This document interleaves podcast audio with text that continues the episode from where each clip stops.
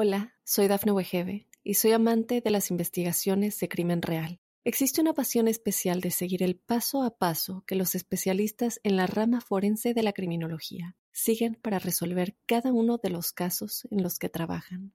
Si tú, como yo, eres una de las personas que encuentran fascinante escuchar este tipo de investigaciones, te invito a escuchar el podcast Trazos Criminales con la experta en perfilación criminal, Laura Quiñones Orquiza, en tu plataforma de audio favorita. Harrisonburg Downtown Renaissance's Friendly City Fortune Mega Raffle is back on July 29th. Only 5,000 tickets will be sold, so get yours now at friendlycityfortune.com and at local sales locations. Each $100 ticket gets you two chances to win $250,000 in cash and prizes like vehicles and getaways. Purchase early for a chance to win an additional $1,000 and five free raffle tickets. All proceeds go towards making downtown Harrisonburg a great place to live, shop, and work. Visit friendlycityfortune.com to buy your ticket Hola, hola, bienvenidos al episodio número 47 de la huella ovni. Seguimos creciendo, la verdad es que es impresionante la repercusión que tenemos y quiero agradecerles muchísimo el apoyo, el aguante, el estar allí, el hacer preguntas, el proponer temas, el formar parte de este de este espacio que generamos entre todos. Y es un espacio para hacernos preguntas, para buscar algunas herramientas y para tratar de entender de a poquito qué es el fenómeno ovni y qué realmente es lo que ocurre arriba de nuestras cabezas. Me encuentran en redes, en Instagram soy arroba Jorge Luis S oficial, en Twitter soy arroba Jorge Luis S 77 y con el hashtag numeral la huella ovni nos conectamos, nos comunicamos. Ahí me encantaría conocer de qué otros temas quieren hablar, qué otros entrevistados les gustaría escuchar, eh, qué conclusiones han sacado sobre alguno de los temas que hemos hablado.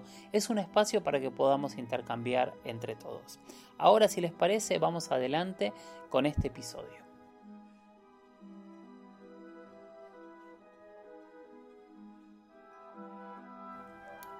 Ahora tenemos un audio con la siguiente pregunta, es de Ezequiel-IB-OK. Hola Jorge, quería saber si nos podías hablar de algo que vi que se llama, o lo llaman, el Caballero Negro, que si no me equivoco orbita cerca de la Tierra o de la Luna, no estoy seguro, y quería saber si tenías información sobre eso para, para contarnos. Eh, espero que lo puedas pasar eh, en el programa de hoy. Y bueno, muchas gracias y te mando un abrazo grande. Muy lindo el programa. Bueno, Ezequiel, muchísimas gracias por tu pregunta, por tu duda. Y vamos a proceder a hablar entonces de este misterio, de este mito, de, este, eh, de esta leyenda que es el Caballero Negro y desde cuándo está dando vueltas, si es que realmente está dando vueltas sobre nuestras cabezas. Bueno, Primero que nada vamos a contar a todos que el Caballero Negro es un supuesto satélite alienígena que estaría vigilándonos desde nuestra propia órbita. Eh, acá es donde empiezan las aseveraciones que a mí no me gustan, porque de hecho hablan que el satélite hace 13.000 años que estaría girando en torno a la Tierra. Me encantaría saber ¿Cómo alguien puede saber que está hace 13.000 o 10.000 o 5.000 o 20.000 o 30.000 años si nunca nos pudimos acercar hasta él? Este, ese sería mi primer punto de crítica al Caballero Negro y a este supuesto satélite que nos vigila desde hace ya mucho tiempo y no sabemos si por qué. ¿De dónde nace esta leyenda del Caballero Negro? Y acá es donde nos vamos a empezar a sorprender. La leyenda del Caballero Negro nace, eh, o, las justificaciones nacen de las investigaciones del propio Nikolai Tesla, cuando en 1899 él empieza a investigar diferentes ecos y ondas de radio que llegan a la Tierra de algún lado del universo y que originalmente él plantea que podrían ser de otra civilización. Esto se fortalece en 1928 cuando un ingeniero noruego, Jorge Hals, captó por primera vez estos ecos, pero de larga duración, señales que se emitían por segundos y que podía y que llegaban a la Tierra, ¿no? Entonces ellos suponían que podía tratarse de alguna civilización inteligente, tecnológica, intentando comunicarse. Es la base en, la que después se construye todo el proyecto SETI, que es el primer proyecto de búsqueda de vida extraterrestre científica a través de estos enormes radiotelescopios que buscan captar señales de radio que vengan del espacio. Ahora, en 1973, un investigador, Duncan Lunan, terminó afirmando que estas señales eran de origen extraterrestre y que venían de un satélite que orbitaba en la Tierra desde hacía unos 13.000 años. Después, Lunan se terminó eh, contradiciendo o, retractándose por el tipo de, investigación que había realizado no científica, pero en realidad hasta el final de su vida siguió asegurando que eh, este objeto estaba ahí y que era el causante o el responsable de estas ondas de radio. Antes de Duncan, perdón que me había olvidado, así que estoy un poco desordenado, en el 54 diferentes periódicos de Estados Unidos eh, citan a un ufólogo diciendo que la Fuerza Aérea de Estados Unidos había reportado dos satélites en órbitas cercanas a la Tierra. En 1954 todavía supuestamente no había satélites y que no sabían qué eran. Y en el 60 la revista Time vuelve a reportar que la Armada había detectado un objeto oscuro y que sospechaba que podía tratarse de algo relacionado con la Unión Soviética, tengamos en cuenta que ya estamos en plena Guerra Fría, tanto en el 54 como en el 60, pero realmente eh, estos temas quedaron ahí, hasta que después este, eh, Duncan hace las declaraciones que ya sabemos. Pero la gran prueba o el gran debate nace en 1900 98, cuando se divulga un video de la misión STS-88, que es la primera de un transbordador que viaja hacia la Estación Espacial Internacional, y ellos captan un video en donde se ve un objeto negro con una forma muy extraña eh, en órbita alrededor de la Tierra. Esto es lo que genera y dispara la primera gran comprobación de que eh, el Caballero Negro existiría. Ahora, la realidad es que la propia NASA pasaron dos cosas extrañas. Primero parece que se borró este video, por más que ya mucha gente lo tenía. Pero por otro lado ellos dijeron que en realidad se trataba de una pieza desprendida de la Estación Espacial Internacional, del primer ensamblaje de la Estación Espacial Internacional, y que esa pieza tiempo después entró a la Tierra y se destruyó con la fricción con la atmósfera y de hecho se subieron un segundo video en donde se ve cómo esta pieza se sale de la Estación Espacial Internacional. Pongo los dos videos para que los analicemos entre todos. Ahora, entonces, ¿existe el Caballero Negro? La ciencia, los astrónomos, la NASA niega su existencia, dice que no hay nada y que en realidad son muchísimos fenómenos que se fueron dando a lo largo de la historia y que todos esos fenómenos se manipularon para unificarlos en un mismo concepto. Según muchísimos eh, eh, investigadores, en realidad lo que dicen es lo contrario, es que están desechando muchísimos argumentos de que realmente existirían. La pregunta es la misma que nos hicimos la semana pasada y la otra y seguramente nos vamos a volver a hacer la semana que viene. ¿Hay alguien observándonos? ¿Por qué nos están observando si hay alguien observándonos? ¿Tan importantes somos? Bueno, dejo la pregunta a criterio de cada uno y me encantaría leer sus opiniones, este, qué es lo que piensan sobre este tema. Estamos en la huella ovni, recuerden todas esas opiniones con el hashtag numeral la huella y a mí me siguen en mis redes. En Instagram soy arroba Jorge Luis oficial en Twitter soy arroba Jorge Luis S-77. Xavi Mate nos pide un tema que hace poquito hablamos. Y sé que hace poquito hablamos porque cuando estaba reeditando está en uno de los capítulos que acabo de subir a Spotify, que creo que es el capítulo 18-19 de Spotify también re recomiendo de nuevo que vayan a Spotify, pongan la huella ovni, lo recomienden, lo sigan y vuelvan a escuchar los programas y tal vez de ahí les generen nuevas preguntas. Bueno, perdón, la pregunta era, hablemos del astronauta de Palenque. Vamos a hablar algo más del astronauta de Palenque, aunque ya habíamos tocado el tema, porque es una temática que a todos de alguna manera nos atrae y nos sorprende. Evidentemente no soy el único fanático de este tema. Lo primero que tengo que decirles es que eh, Pacal fue un gobernante llamado Pacal el Grande que vivió entre los años 603 y 683. Asumió el gobierno de Palenque a una edad muy joven, a los 12 años, y terminó siendo uno de los gobernantes más longevos de la historia maya. Según los relatos fue un gran gobernante, un gobernante que eh, administró Palenque en una época de paz y prosperidad muy muy grande y que generó e impulsó el crecimiento arquitectónico de la ciudad de Palenque. Bueno, como decíamos, en 1683 este gran gobernante muere y tuvieron que pasar muchísimos, muchísimos años. Este, vamos a hacer la cuenta porque es mucho más interesante. Hola, soy Dafne Wegebe y soy amante de las investigaciones de crimen real. Existe una pasión especial de seguir el paso a paso que los especialistas en la rama forense de la criminología siguen para resolver cada uno de los casos en los que trabajan. Si tú, como yo, ¿Eres una de las personas que encuentran fascinante escuchar este tipo de investigaciones? Te invito a escuchar el podcast Trazos Criminales con la experta en perfilación criminal, Laura Quiñones Orquiza, en tu plataforma de audio favorita.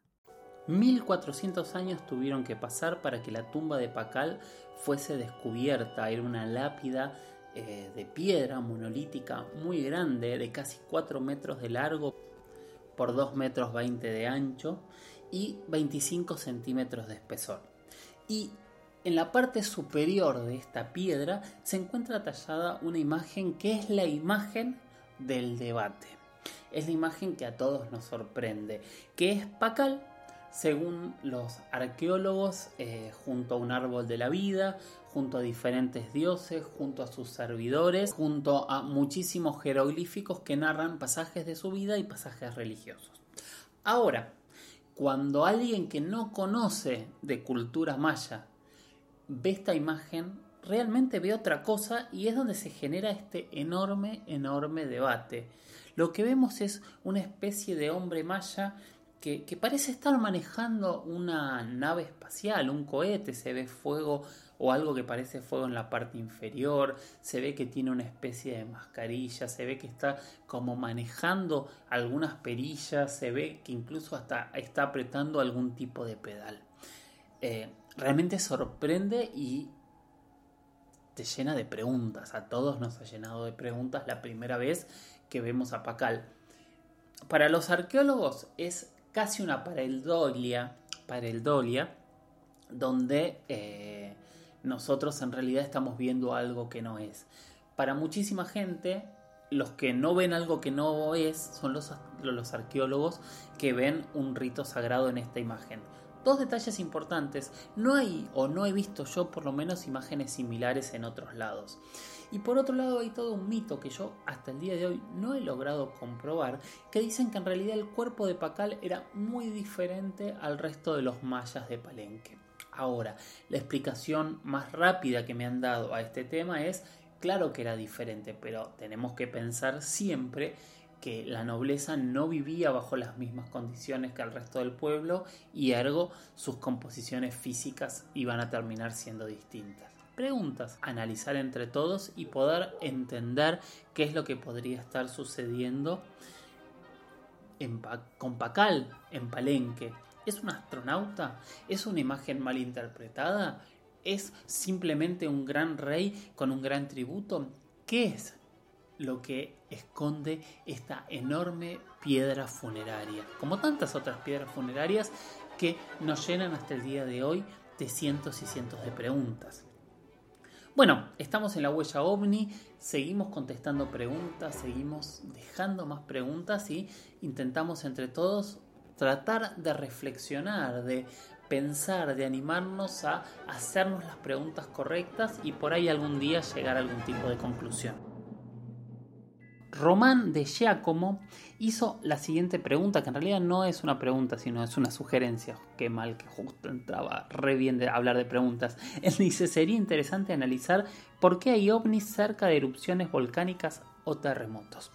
Este es un tema en el cual para mí es súper interesante, de hecho dediqué un documental completo a investigar que se llama ovnis, y catástrofes naturales es muy increíble, es muy increíble ver cómo en zonas cercanas a donde están sucediendo estos fenómenos eh, aparecen muchísimos testigos que hablan de luces en el cielo.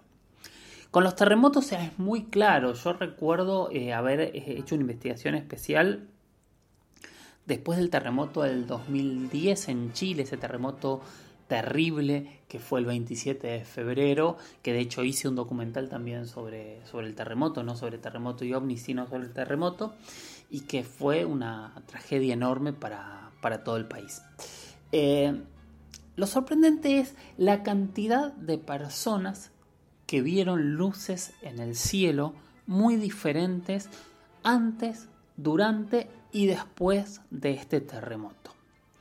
Eh, he tenido entrevistas y relatos desde famosos que vieron luces en, la ruta mientras se dirigían de un lugar a otro, personas que desde sus casas veían luces girando alrededor de la luna o de una luz más grande, hasta personas que cuentan que algunas de estas luces los guiaron para salir de, los lugares donde estaban, de sus casas, de sus edificios eh, y poder ponerse a salvo.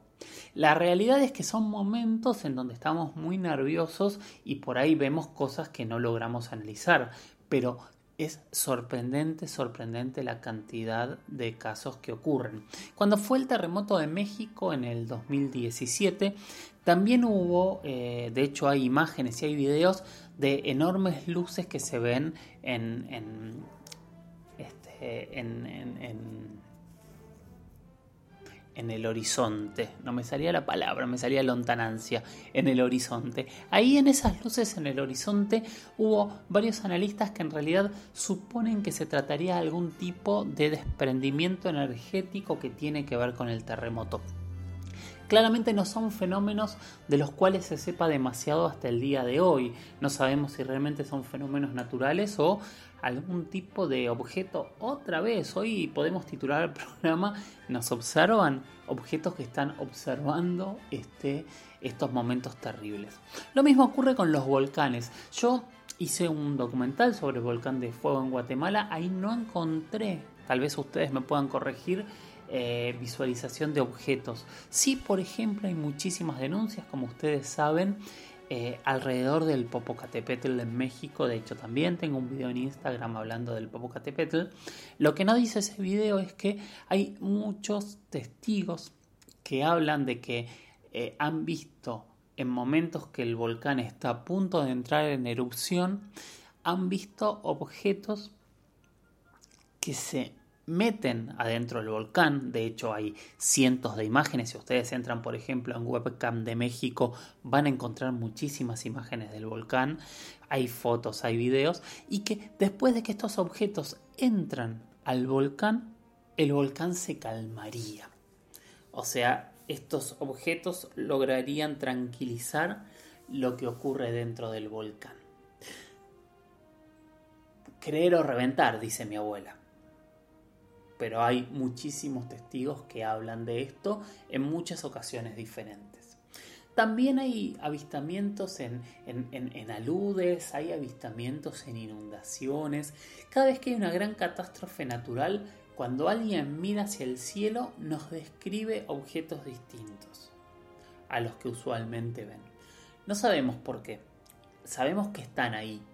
Eh, tampoco sabemos si la subjetividad del momento de riesgo hace que veamos cosas que, eh, que sean distintas a la realidad. Eso también puede ocurrir, pero también hay que decir que hay muchos videos de estas imágenes que no tienen ningún tipo de explicación y no sabemos por qué están ahí. Tal vez algún día lo sepamos, tal vez realmente nos observan, tal vez nos están cuidando o tal vez realmente estamos viendo cosas que, que no son en medio de la adrenalina de estos momentos terribles, terribles que ojalá nadie tenga que experimentar nunca.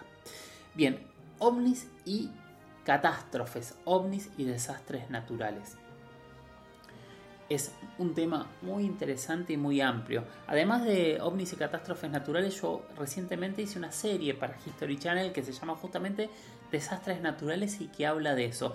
Honestamente, no indagué, debería haber indagado un poco más en, estas catástrofes naturales si había más eh, avistamientos ovnis, pero sí hay muchísimos, muchísimos testigos en otros casos que nos lo han contado. Espero haber colmado eh, la expectativa Román y por supuesto que podemos hablar más en detalles de algún caso específico si hay algún punto que no toqué y realmente te interesa. Con el hashtag numeral la huella ovni, nuestro amigo Claudio Coronel pidió si podíamos seguir ampliando sobre que venimos hablando desde hace varias semanas y que evidentemente llama la atención y sorprende es, ¿realmente hay en la Luna y Marte, en sus partes oscuras, evidencia de civilizaciones? Estas imágenes que vimos de la pirámide, la imagen de la esfinge, la imagen de esa supuesta estatua de, Marte, eh, todo lo que vimos este, la semana pasada sobre eh, este documental que después resultó fake sobre eh, ruinas en la luna. Eh, ¿Realmente hay elementos que nos ocultan? Nosotros podemos entrar a las imágenes de la NASA y realmente lo recomiendo para tratar de entender qué es lo que vemos. Hay muchísimos investigadores que se han encontrado con muchísimas imágenes que llaman la atención y que no tienen explicación en estas fotos de libre acceso que hay de la NASA. Ahora, muchos de estos investigadores, empezando como hablamos la semana pasada de Ken Johnson, que es un ex analista de imágenes de la NASA, denuncian que muchas de las imágenes que la NASA termina colgando en sus redes eh, en realidad son imágenes que están retocadas o censuradas por momentos y hay fragmentos de estas imágenes que no se ven, que a veces quedan como si fuese algún error de reproducción o algún error de bajada o, de salvado del, archivo, pero personajes como Johnston eh, en realidad lo que denuncian es que estas imágenes no fueron eh, errores, sino que son censuradas y que de hecho él afirma, como lo conté la semana pasada, que él tiene un montón de imágenes que él, a él le dieron la orden de eliminar y que él en vez de eliminarlas las guardó y algún día las va a dar a conocer. Igual hay imágenes que podrían traspasar este ojo sensor si realmente existe y hay muchas imágenes en los sitios de la NASA que eh, diferentes investigadores ven como indicios de civilizaciones, ven como indicios de agua, incluso como indicios de vida. Hola, soy Dafne Wegebe y soy amante de las investigaciones de crimen real. Existe una pasión especial de seguir el paso a paso que los especialistas en la rama forense de la criminología siguen para resolver cada uno de los casos en los que trabajan. Si tú, como yo, ¿Eres una de las personas que encuentran fascinante escuchar este tipo de investigaciones? Te invito a escuchar el podcast Trazos Criminales con la experta en perfilación criminal, Laura Quiñones Orquiza, en tu plataforma de audio favorita. Les recomiendo mirar por ustedes mismos. De las imágenes que hay, no hay ninguna que taxativamente, que sin duda podamos hablar de que es una ruina de una civilización. Ahora, la pirámide de Marte, la, cara de Marte y otro tipo de imágenes que se ven llaman mucho, mucho la atención y realmente son imágenes que están desde el 70. Hay que ver si logramos algún día eh, acercarnos más y entender qué es lo que ocurre. Por supuesto, eh, quienes están yendo a la NASA es a quien se los acusa de ser quienes ocultan estas imágenes. Yo realmente no lo sé, no, a veces soy amigo de, contar las conspiraciones, pero no siempre soy amigo de creerlas, aunque sí este, cuando se desclasifican informes entendemos que muchas de las conspiraciones terminan siendo ciertas. Pero no sé si todas, no sé si siempre. Sí creo que hay que estar atentos y sí creo que lo, mejor es esto que estoy recomendando, es métanse al sitio de la NASA, busquen ustedes mismos las imágenes, pónganse el que tenga tiempo a, tratar de entender qué son las imágenes que están puestas ahí. Y obviamente, tal vez encuentren imágenes que eh, tengan algún fragmento tapado o que les falte algo y bueno, tal vez ustedes mismos puedan sacar sus conclusiones sobre si hay vestigios de alguna civilización en la Luna o en Marte.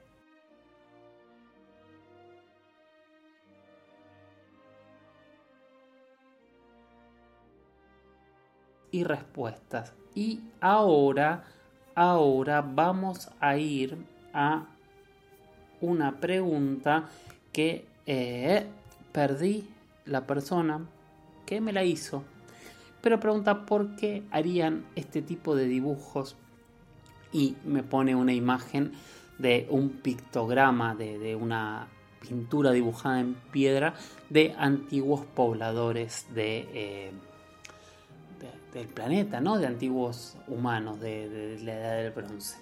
Bueno, Cabe destacar que hay muchísimas, eh, muchísimas pinturas rupestres que llaman la atención.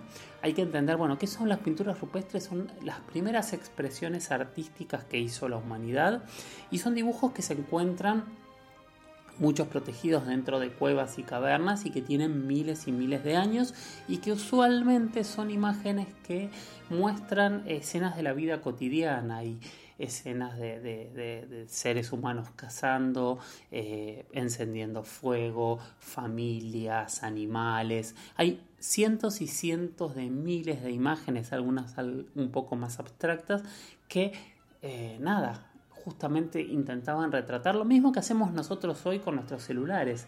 Tratar, eh, retratar, guardar las escenas que vivimos cotidianamente. Vamos a ponerles que eran los celulares de, la antigüedad. Ahora, hay algunos casos donde estas pinturas empiezan a, llamar la atención. ¿Por qué? Porque las imágenes que dicen, miradas a la luz de hoy, un poco tal vez de alguna manera similar a lo que decíamos hace un rato de Palenque, a nosotros nos quieren decir otra cosa. Entre esas eh, están las imágenes de Wandija en Australia, que se calcula que pueden tener más de 150, 170 mil años y que lo que vemos es justamente es esto. Googleen, igual ahora las vamos a subir, Wandija pinturas rupestres y van a ver estas imágenes muy extrañas de hombres con, especies de escafandras, con caras extrañas, em, que hacía... son muy parecidas a lo que hoy nos podríamos imaginar como un ser de otro planeta. Ahora, estas imágenes no son exclusivas de este tiempo y no son exclusivas de este lugar, o sea, no son solo de ese tiempo y de Australia. Eh, imágenes similares aparecieron con una antigüedad de unos 10.000 años en Bastar, en India, eh, que también las vamos a poner, pero búsquenlas, en donde también los arqueólogos empezaron declarando que no entendían qué eran esas imágenes y a qué se referían. Estas imágenes de, son las más nuevas que se han encontrado, que son del 2014. También, también tenemos figuras eh, en otros lugares. Tenemos figuras en, Argentina, por ejemplo, eh, en La Rioja y en Catamarca también hay imágenes que no tienen demasiado sentido. Pienso también en Toro Muerto, en Perú, eh, las imágenes... Eh, hay una muy, muy este, interesante en el Valle de Narmanda, que también es una especie de dibujo en donde se ve una especie de nave e incluso una especie algunos expertos hablan de, que podría tratarse de un agujero de gusano, de una explicación de, cómo podrían haber llegado eh, algún ser hasta hasta nuestras eh, hasta nuestra hasta nuestro planeta. Después este, hay imágenes en Italia eh, están las de Valcamónica también que, que están protegidas por la UNESCO y también hay imágenes extrañas Nada, a lo que voy con esto hay imágenes eh, de petroglifos de diferentes épocas que no parecen coincidir con lo que deberían haber vivido seres humanos de la época de las cavernas. Hay seres flotando, hay objetos brillosos en el cielo, hay seres que no parecen humanos, hay seres que parecen tener brillo o escafandra. Nada, hay muchísimas, muchísimas imágenes que llaman la atención. Para algunos eh, podrían ser errores de dibujos, ¿no? errores de interpretación, que hoy también puede ocurrir, pero la realidad es que cuando querían eh, mostrar eh, una cacería, cuando querían mostrar algún tipo de animal o algún tipo de tarea doméstica o a una familia, esas imágenes están clarísimas. Entonces, ¿qué son estas imágenes que no están claras? Son imágenes más bien abstractas que el arte después las desarrolló muchísimo o tienen que ver con otra cosa.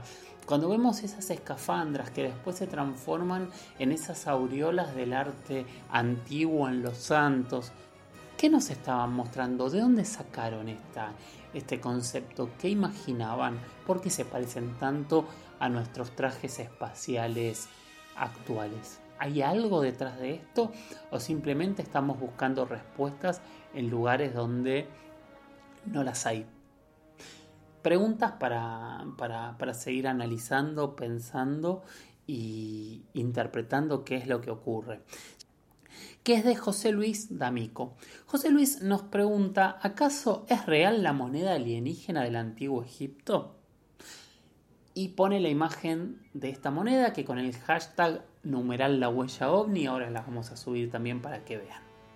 Realmente, si esta imagen fuese real, sorprende, porque es el mismo concepto de lo que veníamos hablando hace un rato de, em, de las pinturas rupestres, ¿no? de estas imágenes que no entendemos qué son, pero acá con una exactitud y con un nivel de detalle que estaríamos hablando de una conmemoración, como ustedes saben que usualmente las, las, monedas siempre históricamente conmemoran a personajes o a momentos de la historia, siempre ha sido así y de hecho por eso hay monedas de grandes este, emperadores, cada uno ha forjado su propia moneda, es esta necesidad que tenemos muchas veces de que no nos olviden. Bueno, en esta moneda vemos una especie de ser que podría parecerse o es muy cercano a lo que nosotros podríamos llegar a interpretar como un extraterrestre. ¿Qué opinan? ¿Qué creen que es esta moneda? Realmente sorprende. Eh, es una moneda que se halló según eh, internet, o sea, porque es difícil encontrar la información de, esta moneda, pero se halló eh, en internet hace algunos años, en el 2007, si no me equivoco, tengo dudas con la fecha, pero bueno, tampoco es un, dato fundamental. Y contaban los relatos que hay en internet que la halló una familia que estaba remodelando su casa. Y a partir de ahí se generó un debate muy grande en internet sobre qué era esta moneda.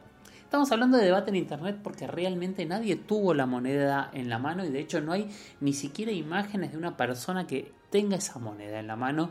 Y ahí es donde empieza el primer punto de sorpresa y de dudas que yo tengo y que siempre recomiendo. Cuando nosotros empecemos a replicar y a buscar diferentes fuentes y esas fuentes no tienen correlación con fuentes distintas que nos confirmen el mismo hecho, empiecen a dudar. Y es lo que ocurre con esta moneda. Esta moneda solo hay un único relato y que casi está copiado y pegado en todas las páginas iguales desde hace muchísimos años.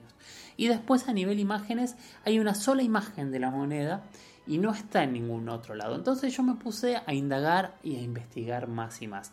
Y empecé a encontrar algunos analistas que daban por tierra esta teoría de esta moneda con el extraterrestre diciendo primero que era una moneda que decían que se había encontrado en Egipto y en realidad la escritura que tiene al costado la moneda es griega. Entonces ahí ya empezaría a tener una enorme, enorme contradicción de conceptos porque sería otra, otra escritura, aunque sí en este sentido también cabe decir que eh, los egipcios fueron conquistados por la cultura helénica, o sea, también tienen influencia griega posterior al primer imperio egipcio, ¿no? pero eh, a partir de ahí se empezó a desarrollar una investigación y en realidad se descubrió que esta moneda era una moneda retocada digitalmente sobre una moneda hecha eh, en base a un personaje griego que se llamaba Antino, que era eh, un joven de gran belleza y que pasó a la, posteridad por haber sido amante del emperador romano Adriano y que por eso se hizo una moneda con su imagen.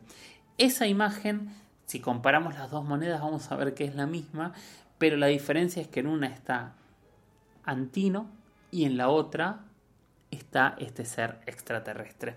Hay muchísima de esta información que cuando uno la empieza a analizar se cae sola, sobre todo las evidencias que son muy, muy eh, directas, lamentablemente hasta el día de hoy yo no he visto ninguna evidencia tan directa que no se caiga sola. ¿Esto fue un engaño? En realidad lo que seguí buscando en internet y lo que encontré es que en realidad esta moneda era un concurso de un grupo de personas que estaban trabajando con Photoshop y estaban generando imágenes eh, retocadas para ver quién hacía la mejor.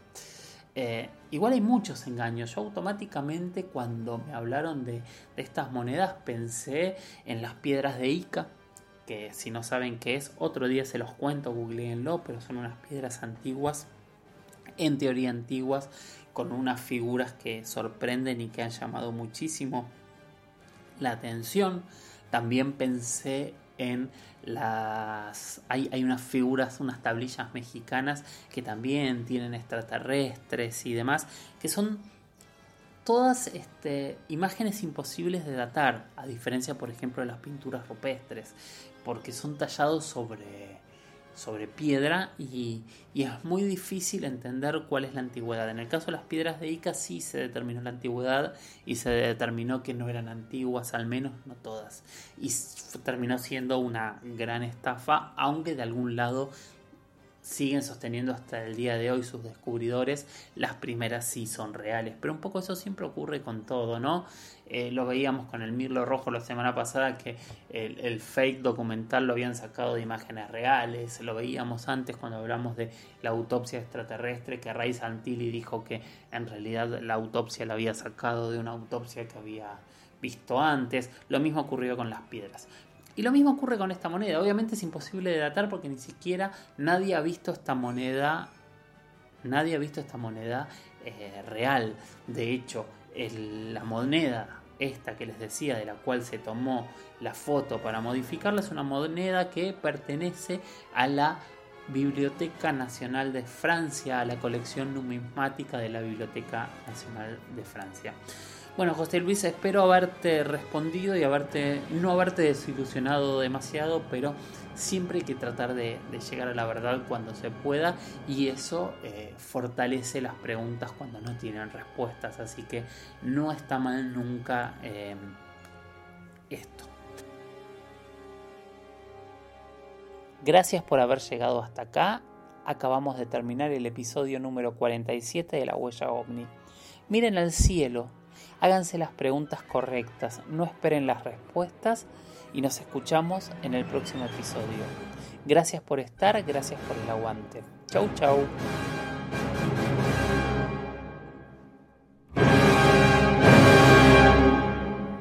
Hola, soy Dafne Wegebe y soy amante de las investigaciones de crimen real. Existe una pasión especial de seguir el paso a paso que los especialistas en la rama forense de la criminología siguen para resolver cada uno de los casos en los que trabajan. Si tú, como yo, eres una de las personas que encuentran fascinante escuchar este tipo de investigaciones, te invito a escuchar el podcast Trazos Criminales con la experta en perfilación criminal, Laura Quiñones Orquiza, en tu plataforma de audio favorita.